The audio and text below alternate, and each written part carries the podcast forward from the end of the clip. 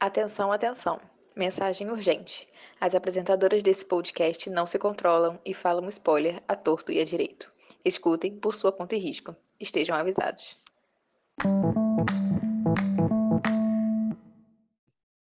Olá, sejam bem-vindos de volta ao podcast Hora da Leitura. Aqui compartilhamos de surtos, debates, tudo e mais um pouco sobre o mundo literário. Eu sou a Lá, estou aqui com a Vicky e estamos de volta. Então, gente, terminamos agora a primeira parte, que foi essa resenha maravilhosa e extremamente longa da duologia, O Garoto Morto e a Garota que Vê os Mortos. E como para vocês escutaram o primeiro episódio, sabe que as meninas e eu nos conhecemos através da minha fanfic, porque eu escrevo há eu falo 10 anos porque eu arredondo, gente, mas há muito mais tempo porque eu tô velha já. É, Laura também escreve, gente. Ela não toma vergonha na cara e continua, mas ela escreve começos assim ótimos. Não termina nunca, mas um dia ela vai tomar vergonha na cara. Um dia, quem sabe, gente, vai vir aí. O vem aí meu pode demorar mil anos. é, mas uh, vocês sabem da gente. E por isso a gente, vocês vão entender por que a gente está muito empolgada, porque nós conseguimos uma participação, muito especial, que e é da própria autora, que a gente fez a resenha, que é a VF do Kina.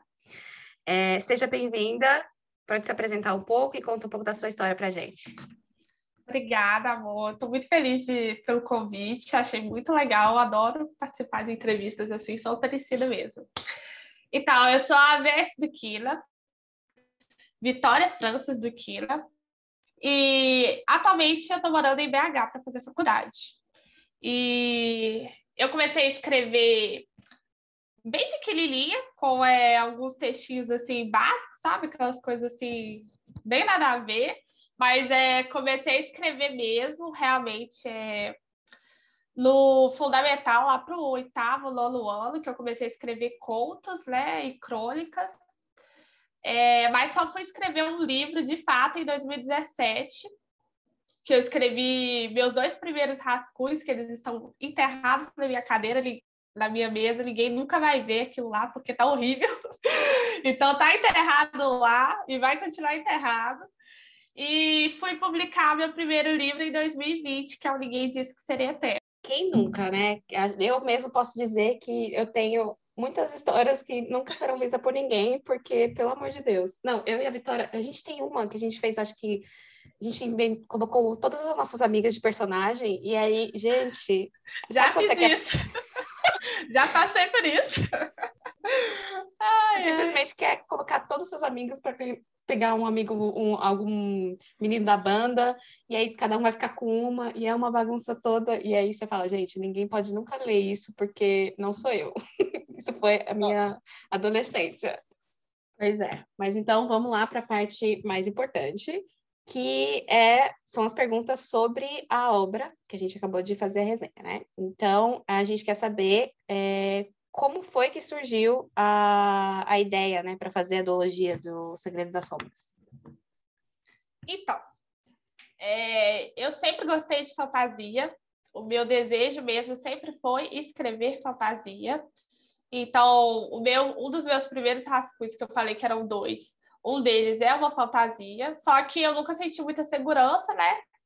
E o mercado independente não é muito bom para fantasia.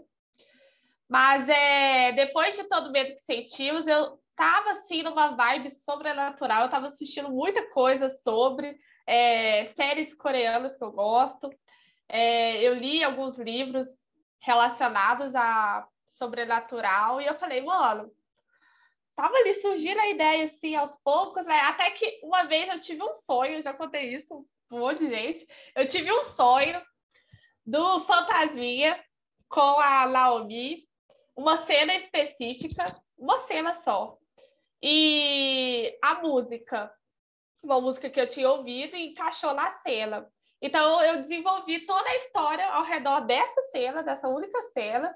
E assim, a história desenrolou assim num nível e mesmo que eu estivesse com muito medo, né, de publicar esse livro, eu segui em frente com ele porque Ai, gente, eu amo essa história. É, eu não escondo que ela é a minha queridinha de paixão. Eu amo eles, esses personagens. E foi basicamente uma mistura do que eu estava vendo, convivendo, assistindo, lendo, ouvindo, com essa cena que eu, que eu tive um sonho dela e eu resolvi arriscar e escrever essa duologia. Eu sabia que tinha uma coisa coreana de você gostar de drama coreano. Eu consegui sentir. Eu amo, foi o que me ensinou a ser dramática. E os beijos? Você sentiu falta de beijo? É tudo culpa dos dorama.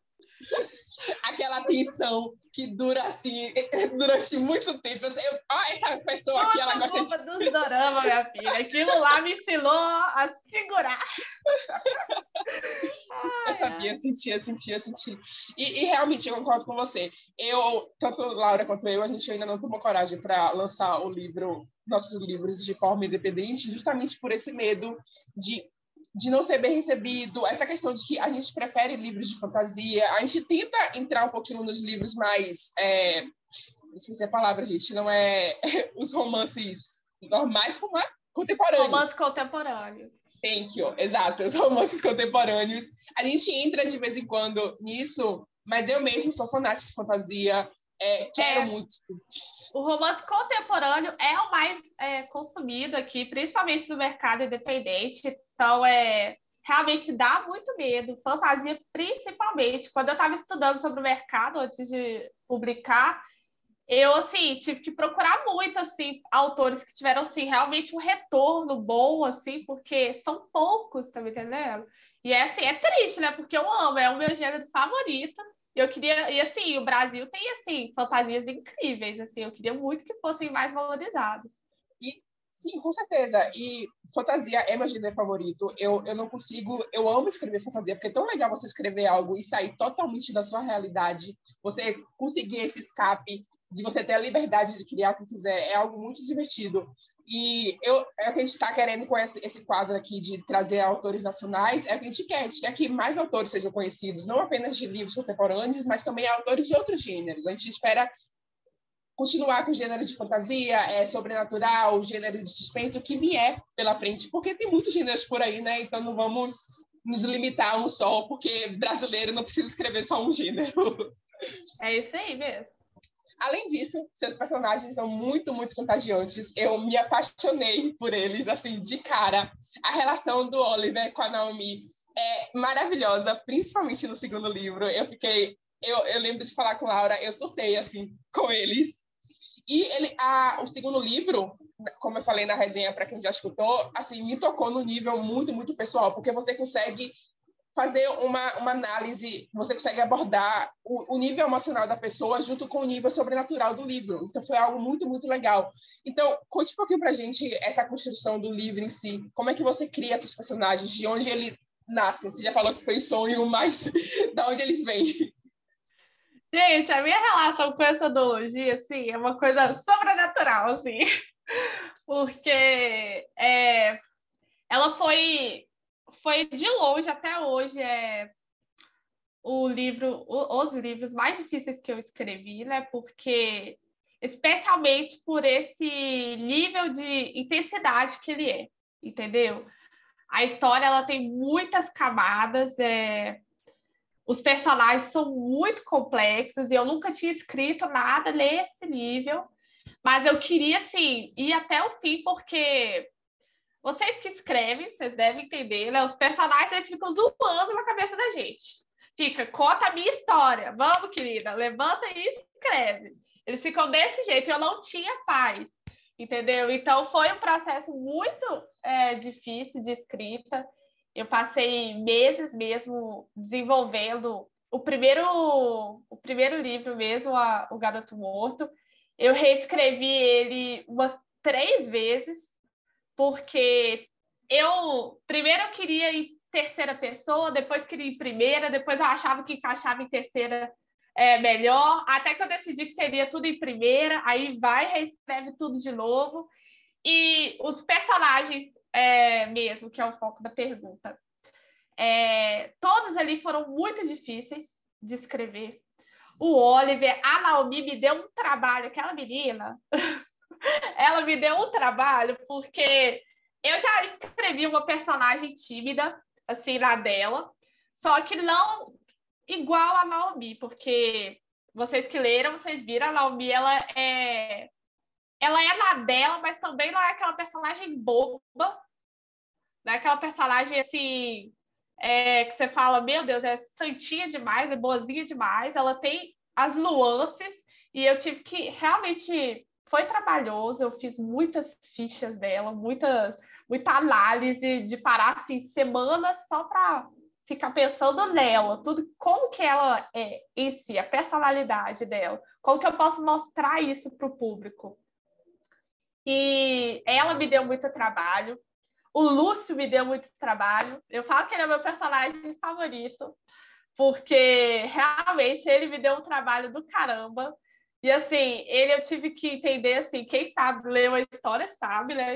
Quem que ele é e assim, ele é muito mais do que eu mostro no livro. Se eu pudesse, eu mostrava mais ainda, porque ele tem mais níveis ainda do que aquilo, e ele deu muito trabalho também. Eu tive que conversar com psicólogos de fato para entender algumas coisas. Pois é, tive que conversar para entender algumas e o Oliver, o meu neném, ele foi foi o mais fácil, por incrível que pareça. Ele foi o mais fácil. Eu é eu sou apaixonada por, eu já falei isso uma vez, eu sou apaixonada por Lucifer, a série.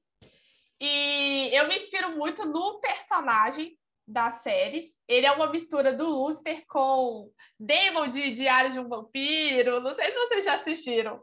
Mas eu queria também que ele fosse não só uma mistura, ele tivesse a sua autenticidade.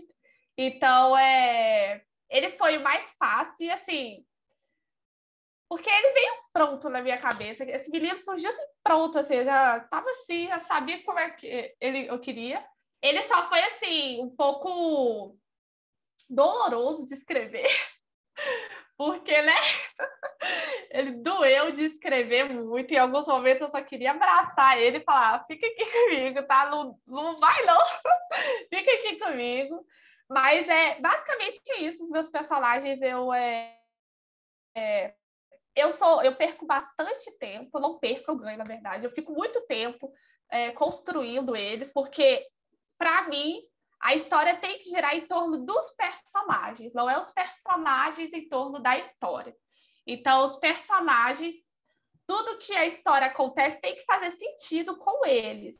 Então, eu, antes de escrever um livro, o, a escaleta, rascunho, eu penso nos personagens e passa assim muito tempo, chega a passar semanas assim, cada um assim, construindo eles para ter uma visão bem clara e os leitores poderem também ter essa visão bem clara deles. Então, é um trabalho, é muito trabalhoso, mas eu amo também. Não, realmente, e dá para ver isso com certeza, esse, essa estrutura, né? Toda essa sua pesquisa tra eh, transmite na história porque não tem como, assim, só se for uma pessoa muito talentosa para fazer um, um, personagem com tanta, tanta informação, tanta, que te chama tanta atenção e leva, assim, tipo, você se... A Vitória mesmo, né? Ela falou na, na, na resenha, ela se identifica muito com a Naomi. Então, tipo, você se identificar com um personagem, ele tem que ser muito bem construído, ele tem que ser muito bem mostrado, as, todas as nuances dele, né? Então, eu amo isso. Eu adoro construir personagens que as pessoas se identificam, porque eu acho que é isso que conecta o leitor com a história. Na hora que ele tem essa conexão com o personagem, ele fala: Nossa, vou ler essa história. Exatamente. E aí, tipo, a gente vê isso muito, né? Então, é, como você falou, não é um, é um ganho de tempo. Essa, esse tempo que você passa é, é, estruturando todo o seu personagem, porque isso vai, vai trazer leitores como a Vicky que se, se relacionam com o personagem e realmente, tipo, levam aquela obra como uma coisa muito importante para eles, né? Porque para mim foi isso, tipo, passou uma, uma, uma mensagem muito importante para mim. Então, isso, e inclusive na questão da, da, do pessoal, né? Da Naomi, principalmente, por ela, pelo crescimento dela na história. Então, isso foi foi muito, muito legal, assim, é muito legal ver o seu processo, né, de que demora, e as pessoas têm que entender, porque escrever um livro não é só, ok, eu tenho essa ideia. Não é, gente, não é assim, uma semana, pá, Por mais que, igual eu contei, eu tive um sonho dele, mas e aí? A cena tá ali, e o resto? Como é que faz, né? Eu tenho que realmente construir. Não é fácil, não, gente. No escritor não é assim, fácil, não. Exatamente. Então, tipo, não é uma coisa que, que vai do nada, tem muito planejamento, até que nem você falou, você faz três versões, você escreve e reescreve, não tá bom, e volta e faz de novo. E eu tenho certeza que até tem alguma coisa que você vai querer, tipo, você fala assim, ah, eu podia ter escrito de um pouquinho diferente, mas agora já foi. Sempre, sempre. Mas é isso, né? Tipo, isso que é legal. Eu acho, eu, para mim, né? Eu nunca publiquei ainda, então por enquanto só tenho o lado da, da, do processo, mas esse processo é muito gostoso, assim, ao mesmo tempo que é frustrante, porque você fica assim, é como você falou, os personagens gritam na sua cabeça, você fala, você quer de um jeito, e ele tá aqui, não, não, não, eu não sou assim, eu vou fazer Gente, de outro jeito. Oliver, Oliver, vocês sabem como é que ele é, esse menino me atormentava, e o pessoal, eu quero esse final para ele, vocês sabem qual é o final, né? E o Oliver, não, querida, vou fazer todo mundo sofrer mesmo. De sofrimento eu, eu entendo também, porque eu amo matar personagens, a Vitória sabe. Adoro, adoro. Sofrimento, o leitor vem assim, me chorando, eu fico.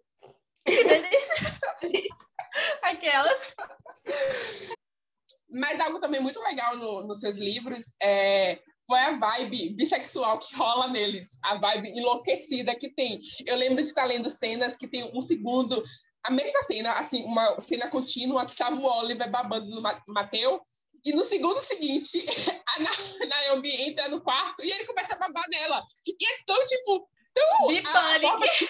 Nossa, exatamente, bipanic, porque você, você vê a transição assim, tão, tão bem escrita, que você fica você sente o surto na cabeça do Oliver, né? E acontece muito no livro a representatividade que tem, né? A gente tem a Isabel, a gente tem a, a, as histórias que você conta no livro que que a gente sente que você começa a abordar, mas vai ser abordada em outras partes, porque não é o tema principal do livro, obviamente.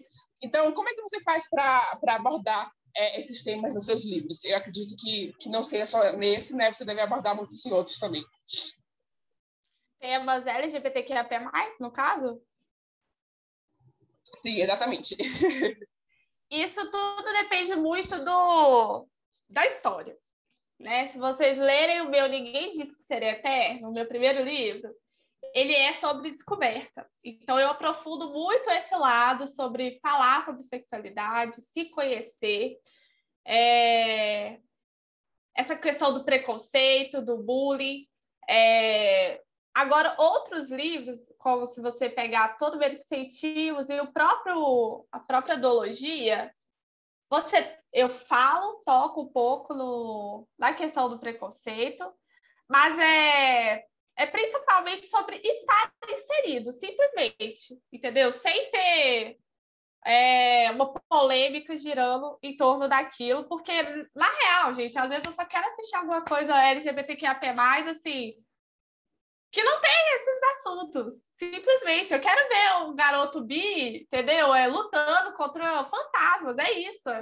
Não é assuntos sendo abordados, tratando sobre é, preconceitos. É... Claro que é importante, tanto que às vezes eu cito, eu mostro a problematização no, no livro. Se vocês que leram, Serra Pilheira, cidade, é uma cidade preconceituosa, entendeu? Eu mostro isso, mas não é o foco, porque tem, sempre vai ter o preconceito, mas também sempre vai ter é, a representatividade, e é isso que eu quero.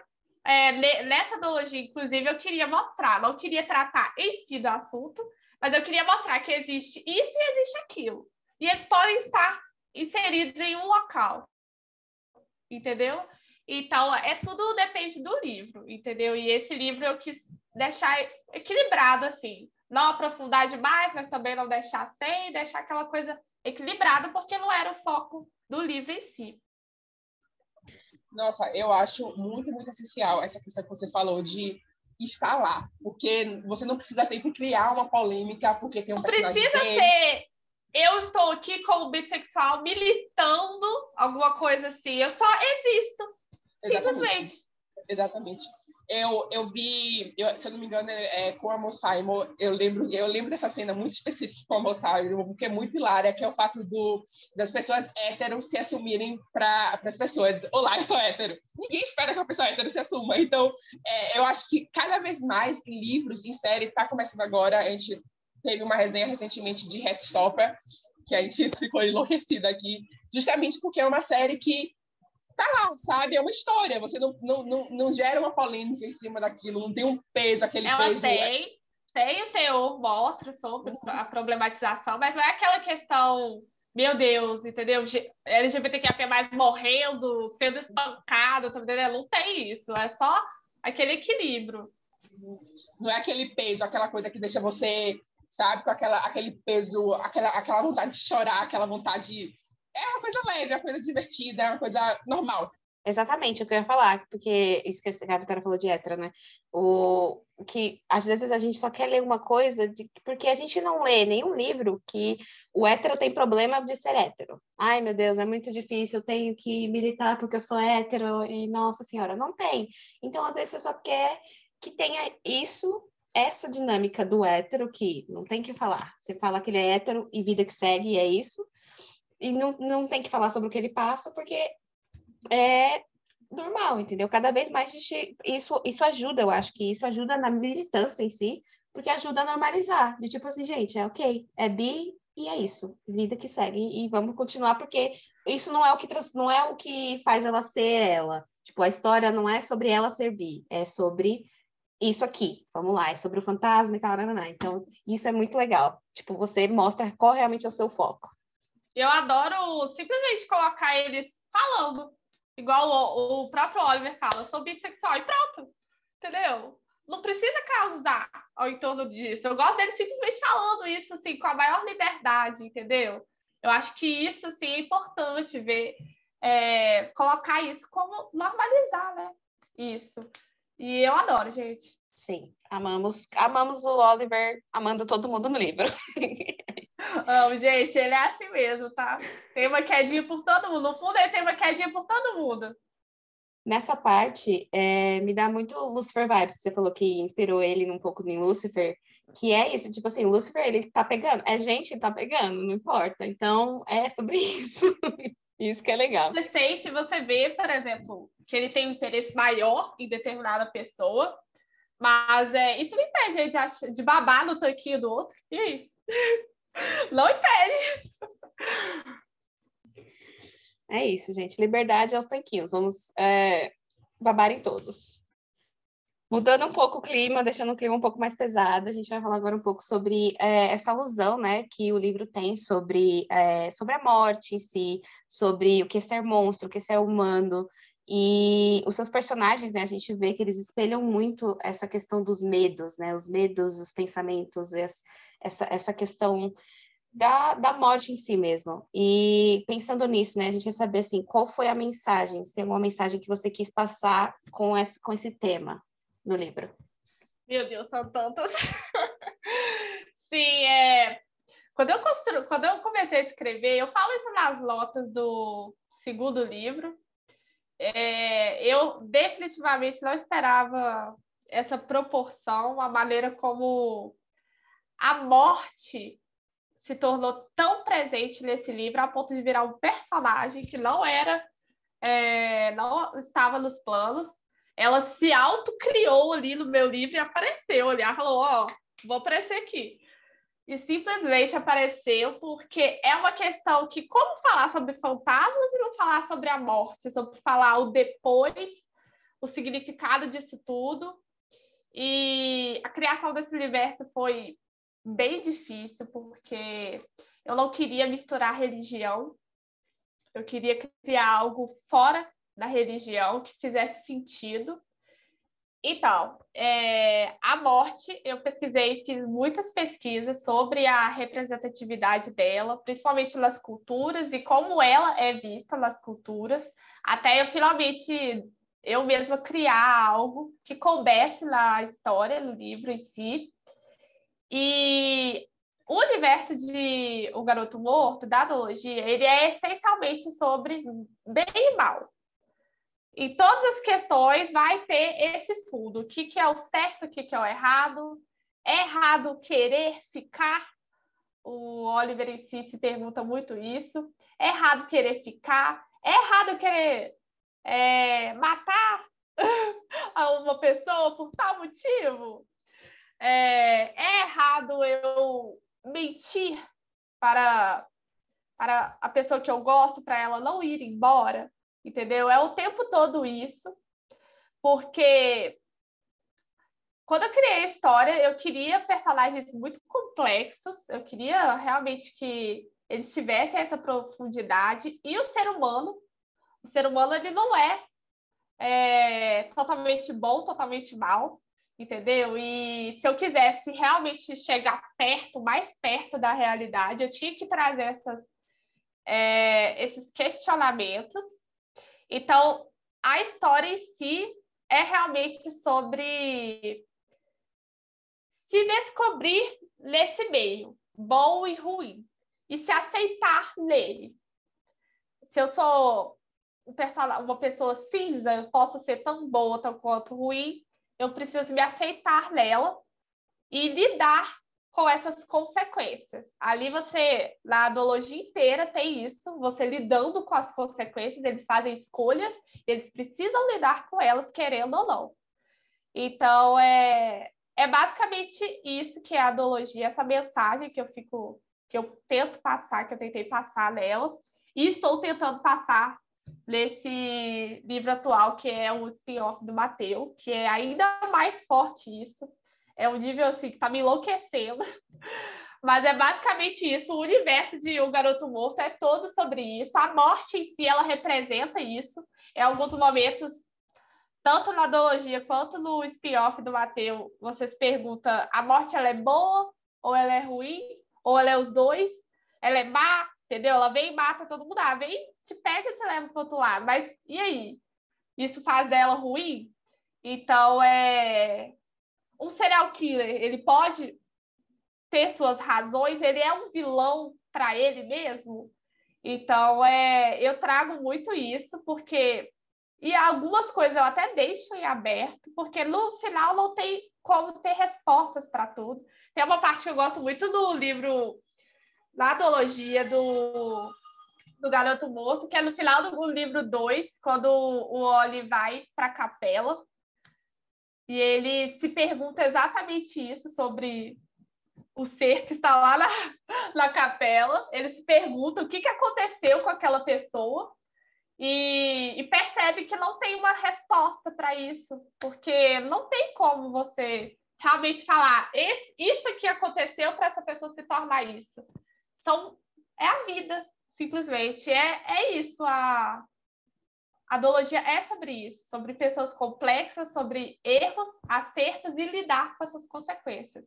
No fim, tanto os fantasmas representam isso, você tem que lidar com as suas consequências, querendo ou não.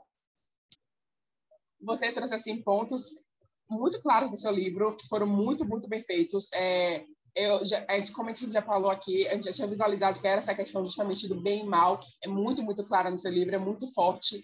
Porque não tem nenhum personagem que é puramente bom, sabe? Todos eles têm, têm uma razão que é egoísta, assim, no ponto de vista de fora, mas todo mundo é um pouco egoísta, né? Porque todo mundo tem, tem alguma coisa que você quer e você às vezes não pode ter. Então, é outra outro ponto muito, muito interessante que você falou aí, a questão de religião. É, Laura e eu, a gente já a gente escreveu um livro sobre anjos e a gente estava tentando, assim, muito cuidado para não Amo, abordar religião. Vem aí um dia, tá, gente? Eu amo anjos, meu Deus! A minha, a minha adolescência, a minha versão de 14 anos de Fallen. Ainda vou escrever. Vocês aguardem. É daí que veio mesmo. A gente tinha essa faixa aí, 15, 16, Laura um pouquinho mais nova, é, que a gente escreveu sobre anjos. A gente já escreveu, porque você sabe como é o processo, né? A gente escreve, reescreve, começa de novo e tenta de novo. várias, novo, várias de vezes. De novo, de novo. Exatamente. Mas, diferente de, de você que tomou coragem e publicou, a gente não tomou ainda. Então, entrando nisso, compartilhe um pouco com a gente como foi o processo para publicar seus livros, é, por que você escolheu a publicação independente e como foi que isso ajudou na sua jornada como uma autora que está sendo conhecida esperando. Ia falar sem gravar. Ok. Aí você já pode começar respondendo, tá? Então, é, eu gosto de falar que não fui eu que escolhi a publicação independente, foi ela que me escolheu, né? Por quê? O rolê, gente. Eu é. Terminei. Ninguém disse que seria eterno no, no final de 2019, mais ou menos. É... E assim, eu não tinha, pretendia publicar ele de maneira nenhuma. Eu comecei a postar ele no Wattpad. Só que, né, gente, lá é assim, tem seus escolhidos, porque eu nunca consegui nenhuma visualização lá direito, não conseguia crescer lá, acontece, né, gente? Então, é, eu fiquei bem desanimada e eu pensava, nunca tinha ouvido falar em publicação independente, eu pensava realmente que o único jeito de conseguir ser lida ou ganhar com isso era por meio da publicação tradicional, até que é, eu comecei a divulgar o, o livro no Instagram, eu criei o Instagram lá de autora, no início de 2020, e aí é, eu vi um sorteio. Não sei se vocês conhecem a Iglot. Então, essa autora, ela é uma autora independente e ela fez um sorteio onde ela dava é, revisão, diagramação e a capa para o autor conseguir publicar. E eu ganhei o sorteio. E foi aí que eu publiquei o meu primeiro livro. Aí, com o retorno dele, eu consegui começar a publicar os outros. E comecei a estudar mais sobre a plataforma, como que funciona. Eu nunca tinha ouvido falar antes, nunca tinha. Eu nunca, eu não sabia que podia, era possível eu assim, eu mesma publicar os meus livros e ter um retorno disso. Eu achava que era possível só você publicar, se quisesse publicar sozinha, era só pagando. Ou assim, igual realmente no Wattpad, você joga lá e deixa lá no mundo, assim, pronto, sem ter retorno nenhum. Então, esse foi assim, 2020 foi uma loucura, porque foi o ano em que eu publiquei praticamente todos os meus livros. Então, é, foi assim, eu comecei e não parei mais, né? Fominha do jeito que eu sou. E estudei muito sobre a plataforma, principalmente quando eu ganhei o sorteio. Assim que eu ganhei o sorteio, eu falei, tá, como é que faz agora, né? Vou publicar esse livro, eu não sei nada como é que funciona. Então, eu comecei a estudar bastante estudar sobre marketing, sobre Instagram, as redes sociais, como é que funciona a questão do, da aba. E não parei, parei mais e agora estou caminhando para o sétimo livro, assim, bem se Deus quiser. Muito bem, parabéns, sério. É, é muito, é muito importante para a gente, né, como aspirantes, é, ouvir né, sobre isso, sobre o processo, porque a gente sabe, e é muito novo, a gente descobriu sobre isso de independência, na verdade eu descobri com a sua, a sua obra. Até então eu não sabia oh, que existia isso. Né? Incrível! Eu não sabia que existia quando eu vi, eu vi nas suas notas e tal, e assim que eu, que eu descobri o livro também, eu te segui no Instagram e tal, e eu vi que você era por independente, eu fiquei assim, gente, como é que faz isso? Eu não tô entendendo. Aí eu fui pesquisar. Que tal, universo falei... é esse? Eu fiquei desse jeito também, eu não sabia que era possível isso, nunca tinha ouvido falar, gente. E, mas é porque o quê? A gente fica muito na nossa bolha também, né? Quando eu comecei a entrar, a procurar, que eu vi o quão grande era é, já era grande naquele momento, está crescendo cada vez mais, então é, é possível sim, entendeu? Nunca assim, se vocês querem publicar, eu recomendo muito, porque assim, super valeu a pena cada segundo, entendeu? Isso é muito legal, isso é muito, muito bom de ver. Então, tipo, e é o que você falou. Aí, quando eu descobri a sua, eu falei assim, ok. Aí, eu fui descobrindo várias outras, eu falei assim, gente, isso é, tipo, blow my mind, sabe? Porque eu falei assim, abriu muitas portas, assim, porque até então, porque acho que muito da, da, do que eu e a Vic tinha, né, bastante, é, o que me parou muito, né, de, de não terminar de escrever, de não realmente, assim, se fo focar no projeto, é porque assim, tá, eu vou terminar e aí? E quanto, Aqui, né? É, quantos Quem vai anos... ler? Uhum. Quantos mil anos vai demorar para uma, uma editora me querer? Será que vai me querer um dia? Será que minha, minha, minha obra vai ser o suficiente para uma editora me querer? Porque essa editora, gente, não recebe um negócio por dia, eles por mês, eles recebem milhões por dia. Então, tipo, é muita coisa. Então, e eles têm os processos deles que, tipo, às vezes é, olha, eles olham ali, de, ah, bateu, não, não, não vale com o nosso perfil, tchau. Nem lê, às vezes nem sabe exatamente o, o foco da história, né? Então, isso, isso tipo, era uma, uma das coisas que desanimava muito a gente, né? Então, e saber que você pode fazer tudo sozinho, do seu jeito, assim, com muita pesquisa, muita dedicação, você consegue, é, isso é muito importante para todos esse os sorteio, esse sorteio foi, assim, um divisor de águas, quando eu ganhei ele, porque eu estava bem desanimada também, é, com o retorno no Wattpad, porque eu nem estava pensando muito em questão de dinheiro, só queria assim, eu queria alguém ler e falar, nossa, gostei dessa história, eu queria isso. E não tinha esse retorno lá, e ela é uma plataforma muito fechada, muito difícil de entrar.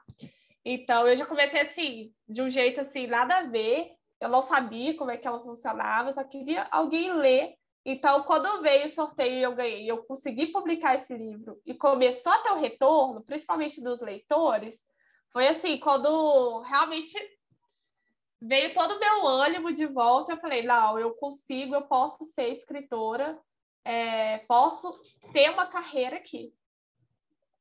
Exatamente. É, e é muita pesquisa, como você falou, tem que ter muita pesquisa para você saber onde está se caminhando, porque tem capa, tem revisão, sabe? Por enquanto aqui tá basicamente Laura e eu, uma apoiando a outra, uma tentando ajudar a outra, mas é, é um mas é processo é assim, difícil. É contínuo, eu a cada. Nossa Senhora, é incrível. Toda publicação é um peleja diferente. Nunca fica mais fácil. Nunca fica, não. Não se engane, não. Nossa, toda publicação é um trem diferente. Quando não é nós mesmos, com insegurança, medo, é alguma coisa pirataria, entendeu? É o site da Amazon que não, não funciona, não coopera com a gente, é a própria Amazon diminuindo o nosso pagamento. Sempre tem alguma coisa assim para atrapalhar. Então, é, é sim, é muito estudo. Principalmente no meu caso, igual eu falei com vocês, é a questão da fantasia. Quando eu decidi escrever uma fantasia, eu tive que simplesmente sentar e estudar como é que é o mercado de fantasia aqui no Brasil, o que, que funciona para vender aqui no Brasil, é, qual que é o tipo de marketing, você tem que estudar. É, a, autor independente não é só autor, né? É designer, é revisor, é tudo, é capista, é tudo, de tudo um pouco a gente é. Sim, e uma das coisas assim que pega bastante, né, é a questão do incentivo. A gente queria saber como que foi o incentivo assim das pessoas mais próximas de você e também assim das pessoas mais de fora, assim, como foi essa questão de do o incentivo do leitor, né? Você falou que no no Wattpad não foi muito, então te desanimou um pouco. Então, tipo, como foi que isso começou a melhorar? Então, em casa, é... minha família, minha irmã, minha irmã, minha mãe então, é, elas sempre apoiaram, assim, elas sempre, tá, Vitória, é o que você gosta, e, mas assim como elas nunca tinham pensado assim, nossa, alguma editora vai vir, vai, pá. Porque, assim, é uma coisa bem real, é, a gente nunca pensa que pode acontecer com a gente, e quando eu decidi, quando eu estava publicando no, no Wattpad, tinha, assim, algumas pessoas que liam, mas ainda assim eu queria um alcance maior e eu não conseguia de jeito nenhum, então me desanimou naquele, naquela plataforma. E quando veio a publicação independente, que realmente eu tive um retorno assim muito grande para uma primeira publicação. Foi incrível para mim, eu tive uma experiência muito boa, é, porque foi uma publicação gratuita, a primeira. Eu decidi, eu estudei muito, tive muitas dúvidas sobre essa questão, se eu, porque eu, como eu disse, eu não tinha público nenhum no Wattpad, a maioria dos autores independentes, eles vêm do Wattpad com muito leitor, então aí o primeiro livro já estoura, assim, então eu não tinha isso, eu não tinha esse apoio do Wattpad, então eu falei, quem que vai ler o meu livro? Quem que vai querer comprar meu livro, né, para ler? Então eu decidi fazer essa publicação gratuita, e o retorno foi muito incrível. É, gente, o, o retorno com o leitor é sempre incrível. É... Principalmente quando eles vêm assim, surtando na DM da gente. Eu falo assim, é, resenhas, eu amo, são incríveis, super necessárias, resenhas na Amazon, resenha na, no Scooby, mas quando eles vêm assim, no, na nossa DM, xingando a gente, entendeu? É, chorando, gritando, tem uns que vem berrando assim, com áudio assim, eu amo. Fica aqui do outro lado assim, surtando junto, porque é incrível. O autor, a gente escreve porque ama, mas a, o retorno dos leitores é como que um alimento para gente. Né? Quando eles vêm com esse retorno, a gente se sente renovado, a gente se sente assim impulsionado a escrever. E todos os meus livros, a cada nova publicação, é, vem autores novos e assim, leitores novos, no caso. E é sempre uma experiência incrível. Nunca, eu nunca me canso, eu nunca fico assim, quando alguém. A cada nova, novo surto, eu nunca fico indiferente, eu sempre surto junto, porque é incrível. Quando. Eu nunca vou esquecer essa experiência foi quando uma leitora fez uma tatuagem de um livro meu. Eu nunca surtei tanto como eu mostrava para todo mundo. Eu falava: olha aqui, gente, uma, uma, leitora fez uma tatuagem de um livro meu. Vocês têm ideia do que é isso? Então, é, foi muito surto. É, e foi uma experiência, é uma experiência muito boa. É realmente o que um dos nossos pilares são os leitores. Então, é, foi, foi um processo assim, gradativo é, até agora e com, se Deus quiser, cada vez mais. E já que está nisso, vamos aproveitar aqui, né? É, sugar tudo de você e te perguntar qual dica você daria para alguém que está tentando criar coragem, como a gente aqui, para ingressar no mundo literário, para lançar seu livro. O que, é que você diria para essas pessoas? Ai, meu Deus, a lista, preparar a lista. Aquelas. Mas é, a, o que eu sempre, quando me pedem, eu gosto de falar muito sobre isso, que é uma situação que eu vivenciei, é não se comparar. É, você já chega assim, olhando para aqueles que estão lá no alto e falando: Meu Deus, eu nunca vou conseguir chegar naquele nível, nunca vou conseguir obter aquele sucesso. Então, é, não se compara. É, você quer publicar o seu livro? Estuda, é, planeja, faz os processos direitinho de revisão, publica e entende que aquele ali vai ser o seu caminho. Cada escritor tem o seu caminho, seu momento de brilhar, o seu momento de receber leitores, o seu momento de engajar. Então, é, é muito sobre isso, aceitar que cada escritor tem o seu lugarzinho, entendeu? Você não precisa é, não precisa assim, se desesperar, porque você vai encontrar sim. Eu acredito que todos os leitores têm os seus, todos os autores têm os seus espaços. Então, é não se compara, vai com calma. É, é difícil, eu sei, entendeu? Hoje em dia, depois de seis livros publicados, a cada nova história eu, eu morro de medo entendeu? Eu morro de medo de publicar, morro de medo de dar flop, porque acontece, pode acontecer. Então, é. Mas a gente segue assim, tentando se manter firme. Saúde mental também é muito importante. Nesse meio é muito importante, gente, porque é Deus e o mundo contra nós, é tudo contra nós. É, cada dia surge alguma coisa a mais assim para tentar atrapalhar a gente. Então, é manter a saúde mental, saber sobre essa questão de não se comparar e seguir firme, não desiste, entendeu? Porque é, eu acho que você. O primeiro que tem que acreditar na história é o autor. Então, defender ela com unhas e dentes e falar: eu vou publicar sim, eu vou fazer dela um sucesso. Então, é sobre isso. Vamos agora continuar e a gente já sabe agora que o seu, o seu próximo projeto, como você falou aqui, como a gente também ligada nessa duologia está ciente, que vai ser o livro do Mateus.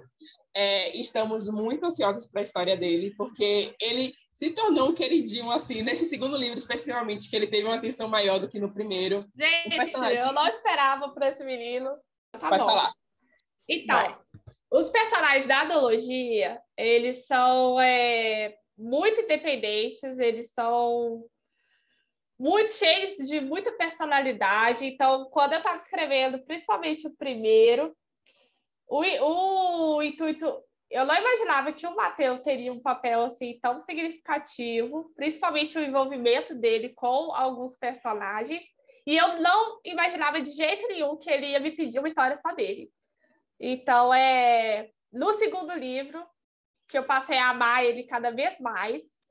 Então, é ele ali, nesse segundo livro, ele tomou uma forma maior. No primeiro, o pessoal já estava me pedindo muita presença maior dele, já era um plano. Então, eu adorei ver o pessoal pedindo mais dele, porque eu falei, é isso mesmo que eu quero. E no segundo, vendo o pessoal, assim, a maneira como todo mundo, assim, começou a gostar dele, a querer entender ele, ele exigiu mais de mim. Então, eu falei, tá, eu nunca escrevi uma, um spin-off. Então, eu falei, tá, né? Nunca escrevi uma odologia, mas acabei escrevendo, então vamos escrever um spin-off. Por que não um spin-off? Né? E esse personagem, ele, assim, ele vai ser outro nível de personagem. Eu realmente ele está sendo um desafio enorme, porque ele é assim uma camada, assim, tantas camadas que é difícil até de explicar. E é bem diferente. É, o livro dele vai ter uma pegada bem diferente de O Garoto Morto. O Garoto Morto é um, um livro jovem adulto. Ele tem aquela pegada teen, né? Não tem nada muito assim. Tanto que ele é mais 16, mas o livro do Mateus vai ser mais 18, não tanto por conteúdo sexual, mas por questões realmente mais pesadas Ainda vai ter sim a questão do bem e o mal, principalmente com esse personagem. Eu, ele tem isso, ele tem essa pegada em O Garoto Morto, dá para ver isso. Que a própria Naomi fica às vezes incerta em falar que tipo de garoto é esse, entendeu? Ora ele parece um babaca, ora ele é um amorzinho, então quem é ele? Então, é, ele tem muito essa questão. É, no livro, ele traz muitos questionamentos. E o personagem que vai contracenar com ele, que é o, o mistério, né? Todo mundo fica me pedindo para saber quem raiz é esse menino. E não revelarei até o último instante, porque a capa, assim que a capa já está pronta, assim que o pessoal vê a capa, eles vão saber quem é, não tem como. Então, é, vai ser muito importante esse, esse, esses dois protagonistas. O Mateu é mais protagonista do que o outro. Nesse caso, tanto nesse caso que tem só mais é, a narrativa dele, mas o outro personagem é muito importante. E é basicamente um livro mais intenso. É o Garoto Morto, só que mais. Muito mais intenso. Todos os questionamentos que o Garoto Morto traz aqui são muito mais aprofundados e a gente vai conhecer mais dele.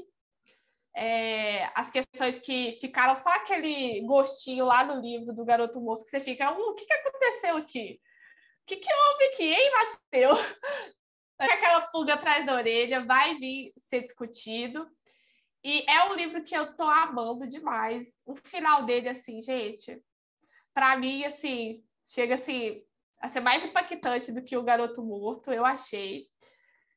Pois é. Não nível, assim, muito emocionado a gente chorar, porque o Garoto Morto, assim, né, tira todas as nossas lágrimas, mas é no livro de ser realmente, assim, um pouco chocante, mas eu gosto muito. É, esse personagem, ele pede isso, porque ele é um personagem, assim, que começou prometendo nada e tá me entregando tudo. Então, é... e eu tô realmente criando muita expectativa com ele. E ele é um amorzinho, gente, acreditem. Ele é o meu príncipezinho das trevas, eu gosto de falar isso. O Oliver era o meu fantasminha e ele é, o Mateus é o meu príncipezinho das trevas, que ele é assim, né? A gente ama e odeia. É, então, assim, como fã, eu não posso deixar de perguntar. Tem algum spoiler, alguma coisinha que você pode contar pra gente do livro do Mateus? Tipo, não sei, qualquer coisa.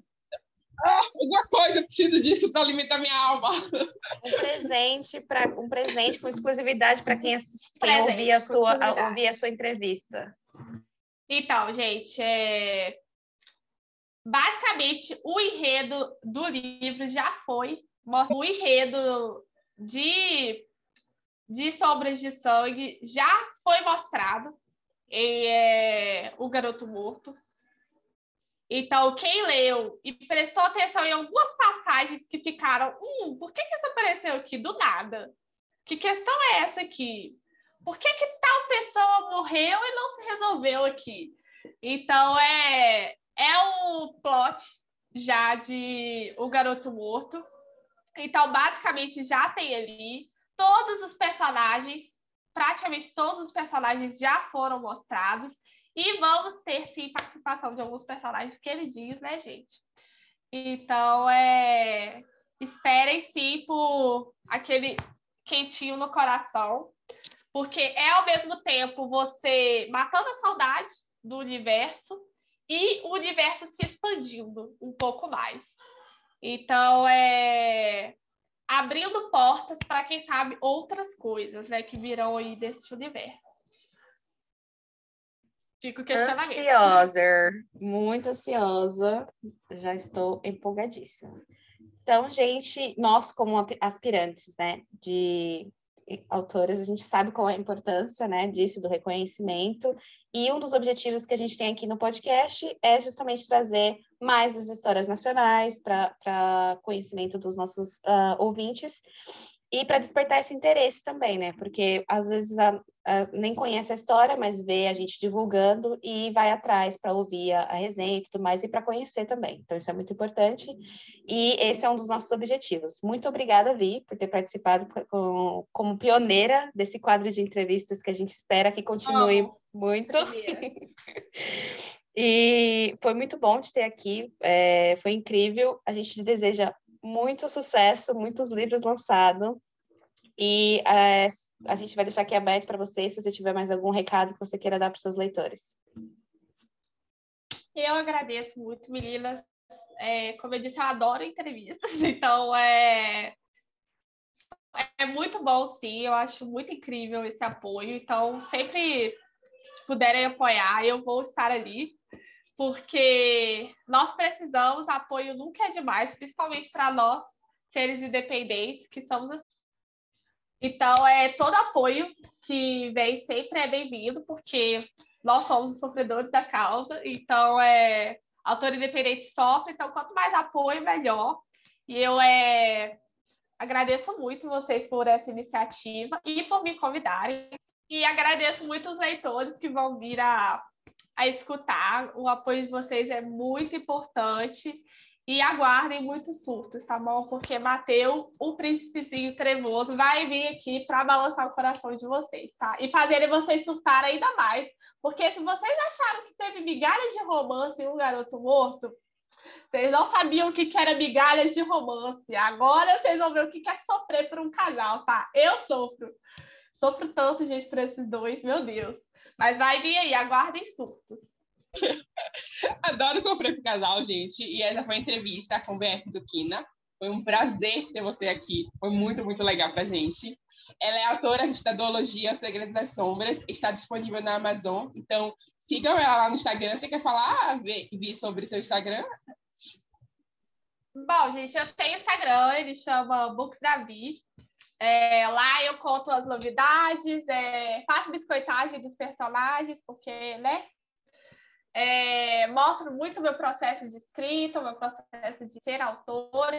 Então, quem quiser ir lá me seguir. É o então, é o Twitter é o mesmo user, é Bookstavi, então lá também tem muitos surtos. É, eu surto muito lá mesmo coloco trechos do meu do que eu estou escrevendo, então quem quiser lá acompanhar também, fica mais próximo lá, então vamos lá. Exato, sigam ela. A, a, o perfil dela no, no, Instagram é muito legal, os personagens, os spoilers que ela dá, é muito divertido. Gente, eu amo postar spoiler, porque minha DM, meu Deus, só vem a leitor chorar querendo mais. E eu fico assim, fico sozinha, né? A melhor parte, o feedback do leitor surtando. Sigam também, gente, a gente lá no nosso Instagram, Hora da Leitura Podcast, para ficar por dentro dos próximos conteúdos. E nos vemos novamente sexta-feira que vem. Aí. Bye, bye, gente. Esqueci de dar tchau. O pessoal assim.